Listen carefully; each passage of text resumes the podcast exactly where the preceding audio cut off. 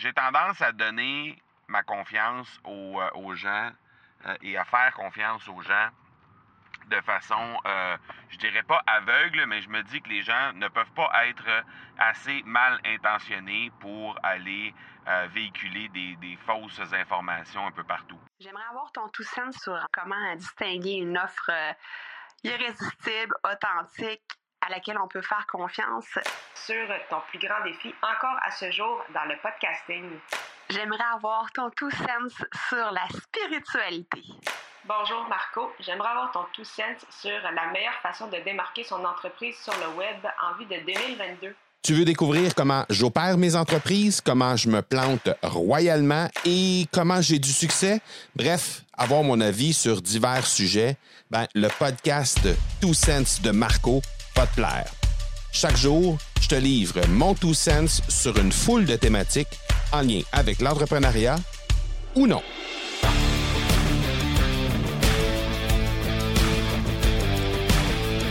As-tu déjà analysé ce qui se passe dans les médias?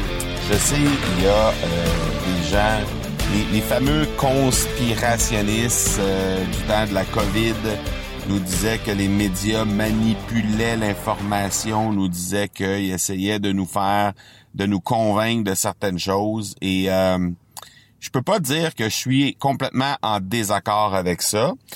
Par contre, euh, là où, je, ne suis pas nécessairement euh, les gens qui sont des conspirationnistes, c'est que je me dis, euh, en tout cas, j'ai tendance à donner ma confiance aux gens et à faire confiance aux gens de façon, je dirais pas aveugle, mais je me dis que les gens ne peuvent pas être assez mal intentionnés pour aller véhiculer des, des fausses informations un peu partout. Est-ce qu'ils peuvent manipuler l'information? Est-ce qu'ils peuvent influencer par leur force, par leur rayonnement, les réseaux, les, euh, euh, les différents médias? Je pense que assurément que oui.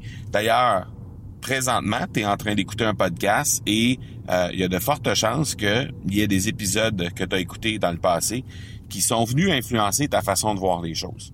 Alors, je pense que dès qu'on crée du contenu, qu'il soit dans des médias de masse, des médias traditionnels ou des nouveaux médias riches comme le podcast par exemple, inévitablement, on se dirige vers euh, vers euh, de l'influence qu'on va venir faire sur les gens qui consomment ce contenu-là. Là où euh, j'ai trouvé le, pourquoi en fait je te parle de ça aujourd'hui, c'est que j'ai réalisé récemment euh, la puissance que ça pouvait avoir. Et euh, c'est très, très, très banal comme, comme situation, mais quand même, je trouve que c'est intéressant. Je trouvais que c'était un beau clin d'œil à faire, justement, en lien avec ça. Et c'est pourquoi je, je, te parle de ce sujet-là aujourd'hui. bon, comme tu le sais, récemment, j'étais pendant presque trois semaines en Europe, donc deux semaines et demie, en fait, en Europe. Et ma femme est venue me rejoindre euh, quatre jours après mon arrivée parce que bon, elle est restée avec les enfants quatre jours de plus. Euh, moi, je suis allé là-bas pour euh, être sûr de, de, de, pouvoir bien m'acclimater au décalage horaire avant la conférence que je devais livrer et tout ça. Donc, c'est la raison pour laquelle je suis parti quatre jours plus tôt. Et une fois sur place, ma femme, elle, adore dans l'avion lire des revues. Alors, elle avait acheté à l'aéroport un paquet de revues et entre autres, ben, il y avait euh, une revue qui parlait de euh, de l'émission Star Academy. Puis j'en ai déjà parlé également dans le podcast. C'est une c'est une émission que euh, que j'aime bien et que, que, que j'aime regarder. J'aime voir les, les artistes, comment ils se déploient et tout ça, et à quel point ils peuvent euh, ouvrir leurs ailes dans une émission comme celle-là. Donc, bref, et en même temps, ben, c'est évidemment la culture québécoise qui est là, culture francophone, les chansons francophones. Bref, il y a plein de trucs là-dedans qui me plaisent. Donc, c'est la raison pour laquelle je suis un, un, fan quand même assez, euh, assez important de cette émission-là. Et quand, au moment où j'ai quitté, ben on en était à la phase finale, c'est-à-dire qu'il restait seulement une émission euh, à faire et cette émission-là ben, devait couronner le gagnant ou la gagnante de l'émission de la de, de, la saison qui, qui se terminait ainsi. Et euh, bon, moi évidemment, j'ai fait exprès de ne pas me diriger sur les sites internet ou sur les médias sociaux pour connaître la réponse. Je me suis dit que j'allais euh, j'allais connaître la réponse une fois revenu au Québec parce que j'avais enregistré euh, la finale et je me disais ben à ce moment-là je vais pouvoir je vais pouvoir écouter regarder plutôt la, la, dernière la finale et apprendre ainsi qui va gagner. Mais une fois sur place, euh, ma femme euh, se rend sur, euh, sur, sur la plage, sur le bord de la piscine en fait, au Portugal, et je vois les trois revues qu'elle a achetées.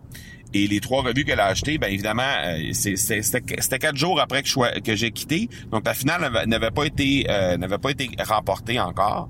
Et il y avait une des revues qui était une revue qui est une revue du consortium de TVA, donc Québécois, euh, qui fait partie de, du, du, de la famille du réseau qui diffuse cette émission-là, Star Academy.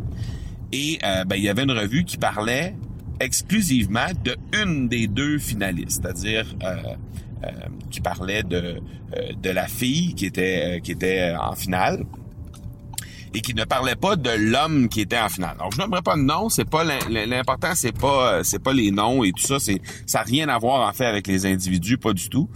Euh, mais le fait est que euh, après avoir euh, pris connaissance de ce qui était mentionné et j'ai pas lu les articles en tant que tel, j'ai juste j'ai juste pris connaissance de la page couverture et de des titres de, des articles en question.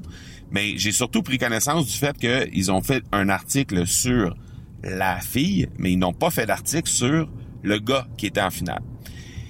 Et moi, ce que ça m'a spontanément, ce que ça m'a dit, c'est que euh, ben le, garçon qui était en finale, qui est un, jeune garçon de 16 ans, qui avait vraiment bien fait, euh, avait été sauvé par le public à chaque occasion qu'il était en danger pendant toute l'aventure de la Star Academy. Je pense que c'est arrivé trois fois.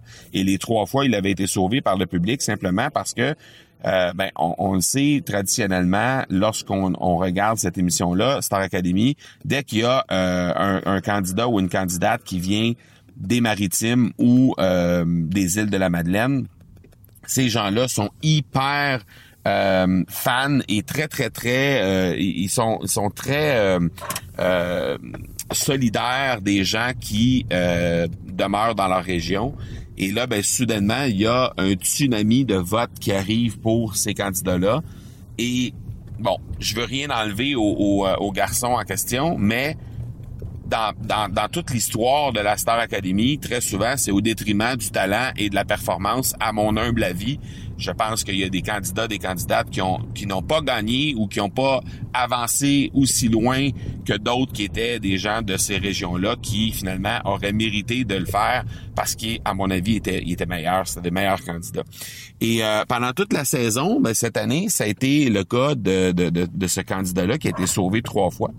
Et là, ben, de, de voir dans une revue qu'on traite seulement de la finaliste féminin et qu'on ne parle pas du tout de l'autre euh, finaliste, alors que l'autre finaliste avait été sauvé trois fois par le public et euh, ben l'autre candidate, elle avait été euh, mise, mise en danger, mais avait été sauvée, je pense, à chaque fois ou peut-être pas à chaque fois, mais très souvent par le corps professoral.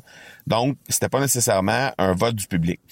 Et comme la finale s'est remis dans les mains du public au niveau du vote, ben je moi j'ai moi j'ai en, tout cas moi j'ai perçu ça comme ils veulent absolument avoir une finale très, très, très serrée. Ils veulent donner la plus grande chance possible à la fille qui, à mon avis et à l'avis de bien des gens, était plus talentueuse que euh, le, garçon euh, qui était en finale. Et donc, ils voulaient lui donner la meilleure chance possible de gagner en essayant d'influencer, simplement en donnant plus de visibilité à la fille en question. Bon, est-ce qu'ils ont fait d'autres articles dans d'autres revues euh, du réseau pour euh, mettre en lumière le, garçon? J'ai pas cette information-là. Moi, spontanément, c'est ce que ça m'a euh, donné comme impression, qu'ils voulaient non pas manipuler, mais influencer un peu. Donc, ils voulaient donner plus de visibilité à la fille pour faire en sorte que le vote soit plus serré. Et au final, ben, c'est la fille qui a gagné la finale.